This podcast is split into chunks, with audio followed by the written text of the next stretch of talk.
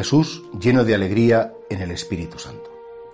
Os habéis fijado que desde hace dos días, en, este escritorio en donde comparto con vosotros la palabra de vida, siempre está la imagen de María, pero en esta ocasión, desde el domingo pasado, tenemos una mini corona de Adviento con una luz encendida como señal de preparación para Navidad.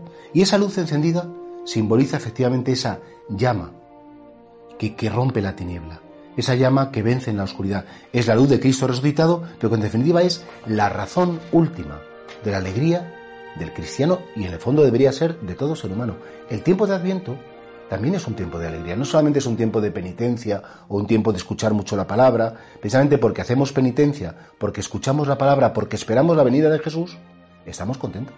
Es como cuando, no sé, te dicen que hay una guerra y dices, oye, que la guerra ha terminado y hemos ganado. dices, oye, pues, qué alegría, hemos vencido a los enemigos. Pues efectivamente, la llegada de Cristo a la tierra es el comienzo de la victoria definitiva. Jesús toma la carne humana, ¿para qué? Para enfrentarse con la gran tragedia de los hombres, que es la enfermedad, que es la muerte, que es la injusticia, que es el pecado. Y dices, no, pues ha venido a la tierra y eso todavía sigue pasando. Efectivamente, mientras que nazca un ser humano, ese ser humano tiene que nacer todavía en ese tiempo de lucha, de esfuerzo, de sufrimiento, pero sabemos que con la victoria de Cristo en la cruz, la injusticia terminará.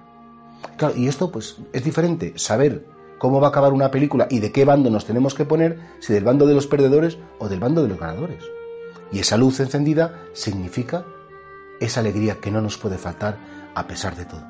¿Cuántos atentados tenemos contra la alegría? Cuántas tristezas a veces infundadas, cuántos momentos en los cuales todo se nos pone oscuro porque se nos olvida que al final Jesucristo es más fuerte que la injusticia, Jesucristo es más fuerte que la enfermedad, que incluso aunque hayamos perdido las personas más importantes o las cosas más importantes, Jesucristo ha vencido a todo eso. Está muy por encima. Por eso creo que el tiempo de Adviento es un tiempo para revisar nuestros miedos y sobre todo para preguntarnos quién me quita la alegría.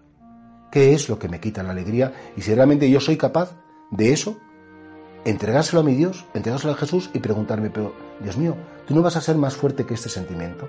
Es que tú no vas a vencer esta injusticia. Es que tú no vas a devolver la vida a esta persona a la que amo y a lo mejor que la he perdido. Es que tú esta ruina a lo mejor que tengo, este fracaso, no lo puedes convertir en triunfo si tú eres todopoderoso. Y el Señor te dirá, claro que sí. Entrégame tus tristezas. Acaba de confiar en mí y yo quiero devolverte mi alegría.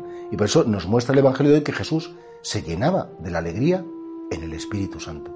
No tanto por los triunfos humanos, porque todo me ha salido bien, sino sobre todo porque la victoria definitiva, la victoria contra el misterio del mal y de la muerte, está ya hecha en Cristo resucitado. Y por eso la llegada de Jesús a la tierra es una llegada para llenarnos a todos de esperanza, pero sobre todo de alegría.